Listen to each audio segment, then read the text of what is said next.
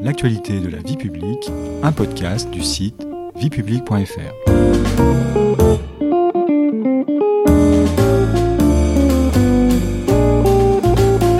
Bonjour à tous, bonjour Stéphanie. Bonjour Patrice.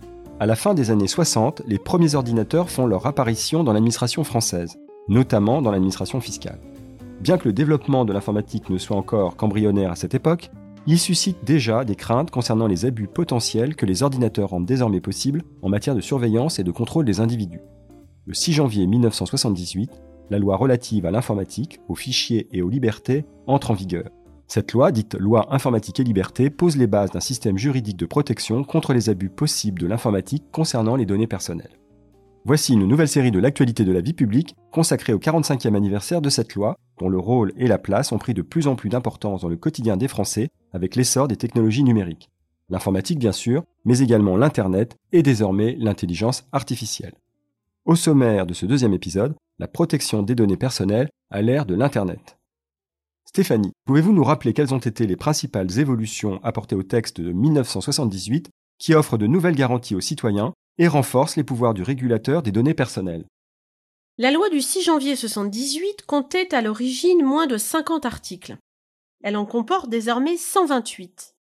Des modifications importantes ont été introduites par la loi du 6 août 2004 afin de transposer en droit français les dispositions de la directive européenne de 95 sur la protection des données personnelles.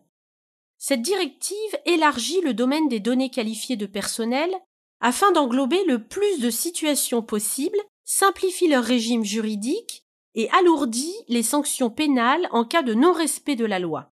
Puis la France a procédé, il y a cinq ans, à la transposition en droit français des dispositions d'un autre texte européen très important, entré en vigueur en 2016 et applicable à partir du 25 mai 2018, le Règlement général sur la protection des données, le RGPD.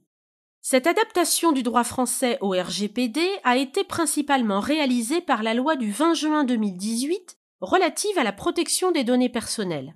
Le texte de 1978 a fait l'objet d'une réécriture complète, une mise à jour permise par l'ordonnance du 12 décembre 2018. La loi informatique et liberté est entrée en vigueur le 1er juin 2019 dans sa nouvelle version.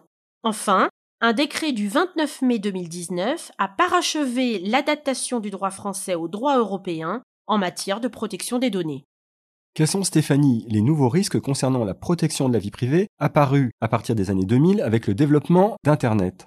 Le développement d'Internet et des téléphones intelligents, les smartphones, ont entraîné une évolution très rapide des usages du numérique. Ces outils technologiques de plus en plus innovants et performants ont conduit à l'émergence de nouveaux risques pour la protection de la vie privée. On peut citer par exemple le développement de la publicité ciblée et des cookies.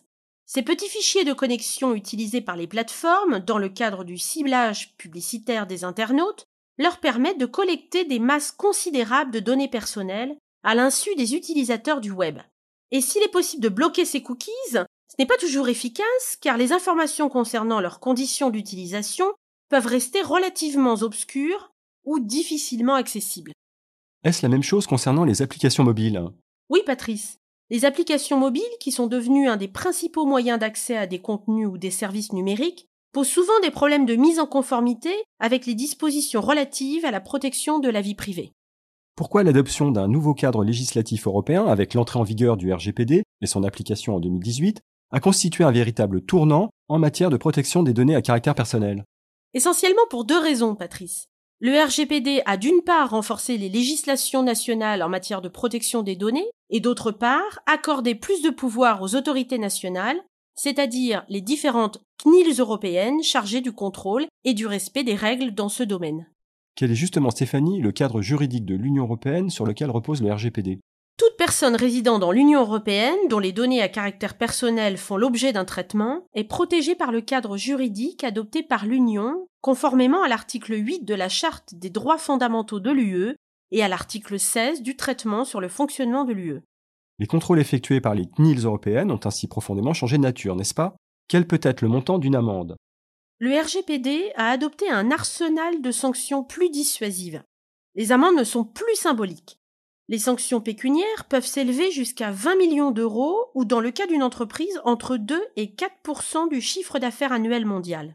C'est ainsi que Google en 2021 ou Amazon en 2020 ont été condamnés à des amendes importantes par la CNIL, respectivement 150 millions et 35 millions d'euros, pour avoir collecté des données personnelles d'utilisateurs sans leur consentement. Il s'agissait du non-respect de la législation sur les cookies. De la même manière, en 2023, la Data Protection Commission, l'équivalent irlandais de la CNIL, a condamné Meta, la décision concernait Facebook, à une amende record à l'échelle européenne de 1,2 milliard d'euros pour avoir continué de transférer des données personnelles des internautes européens vers les États-Unis. Le RGPD contraint donc les entreprises à se montrer plus responsables dans leurs pratiques concernant la collecte et le traitement des données. Oui, Patrice. Le cadre réglementaire oblige les entreprises à se montrer plus responsables vis-à-vis des usagers. Cela se traduit notamment par la mise en place en leur sein d'instances de gouvernance concernant la protection des données personnelles. Il y a également un important travail d'harmonisation qui est mis en œuvre entre États membres de l'UE, n'est-ce pas? Oui. Le RGPD a favorisé la concertation des différentes autorités nationales et l'harmonisation des textes nationaux. Le Comité européen de la protection des données, le CEPD, institué par le RGPD et dont le rôle est principalement de veiller à l'application du règlement européen dans tous les pays membres de l'UE, œuvre à l'harmonisation en particulier des procédures administratives pour faciliter les contrôles et l'adoption des sanctions. Il effectue également un travail d'anticipation concernant l'innovation technologique au sein de l'UE à travers des avis rendus sur les éventuelles conséquences en termes de protection des données personnelles de projets développés au sein de l'Union par exemple, le projet de la Banque centrale européenne d'introduction de l'euro numérique ou par la mise en place de groupes de travail sur de nouveaux outils technologiques comme celui lancé sur ChatGPT, l'IA générative développée par la start-up californienne OpenAI. De nouveaux textes européens, Stéphanie, vont aussi parallèlement renforcer l'arsenal juridique concernant la protection des données des usagers. Oui, c'est le cas du nouveau règlement européen Digital Service Act, le DSA, dont l'objectif est d'encadrer les grandes plateformes technologiques et les réseaux sociaux dans l'UE, en particulier le volet protection des utilisateurs de ces plateformes, ou l'Artificial Intelligence Act, l'AI Act, visant à réguler l'écosystème de l'intelligence artificielle qui a été adopté par le Parlement européen le 14 juin 2023. Quels sont les grands sujets émergents auxquels la CNIL est confrontée aujourd'hui? Un domaine très important sur lequel la CNIL travaille aujourd'hui, mais qui est appelé à prendre une importance considérable dans les années à venir, est celui de l'intelligence artificielle. Une technologie qui présente elle aussi des risques potentiels pour la vie privée. La CNIL a annoncé à ce sujet, en janvier 2023, la création en son sein d'un nouveau service chargé spécifiquement du suivi des développements de l'intelligence artificielle, même si elle travaillait sur ce sujet depuis plusieurs années déjà. On peut citer justement à ce titre le cas de l'Autorité nationale de protection des données personnelles italienne qui a annoncé au printemps 2023 le blocage de ChatGPT, le chatbot d'OpenAI. Oui, c'est un bon exemple, Patrice. La CNIL italienne a pris la décision en mars 2023 en raison de plusieurs manquements au RGPD, notamment le manque d'informations des utilisateurs concernant les données collectées massivement et conservées par le robot conversationnel, dans le but d'entraîner les algorithmes qui font fonctionner la plateforme, de suspendre temporairement son utilisation sur le territoire italien.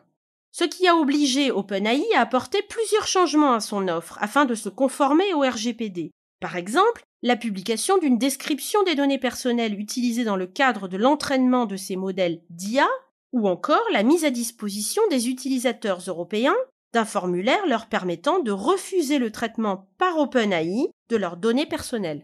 L'IA générative est capable de comprendre et de répondre à des questions en utilisant le langage naturel.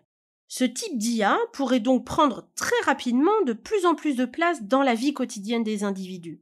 ChatGPT connaît en effet un succès phénoménal depuis son lancement auprès du grand public fin 2022 et les grandes firmes de la Silicon Valley comme Google ou Microsoft se livrent depuis à une course frénétique pour la maîtrise de ces outils d'intelligence artificielle. Pour finir, Stéphanie, quels sont les autres grands sujets sur lesquels travaille la CNIL? Les autres grands sujets, Patrice, qui figurent aujourd'hui au programme de travail de la CNIL sont notamment ceux de la collecte des données personnelles opérées par les applications mobiles via un système équivalent aux cookies pour le web, le développement de la vidéosurveillance algorithmique ou automatisée, la reconnaissance faciale et l'utilisation des drones qui sont susceptibles d'entraîner de nouveaux risques pour la vie privée. Ces technologies donnent en effet aux forces de l'ordre la possibilité de suivre, d'écouter ou de reconnaître n'importe quel individu. Dans le cadre de l'organisation des Jeux olympiques et paralympiques de 2024, ces technologies pourraient être utilisées de façon importante par les forces de l'ordre. Ces nouveaux outils, notamment les caméras augmentées, font courir le risque d'une surveillance à grande échelle des individus, mise en œuvre au nom de la sécurité des personnes. On peut également mentionner la question nouvelle du télétravail. Son développement massif à l'occasion de la crise sanitaire a en effet soulevé de nouvelles interrogations à propos de la surveillance des télétravailleurs et de leur vie privée par les employeurs.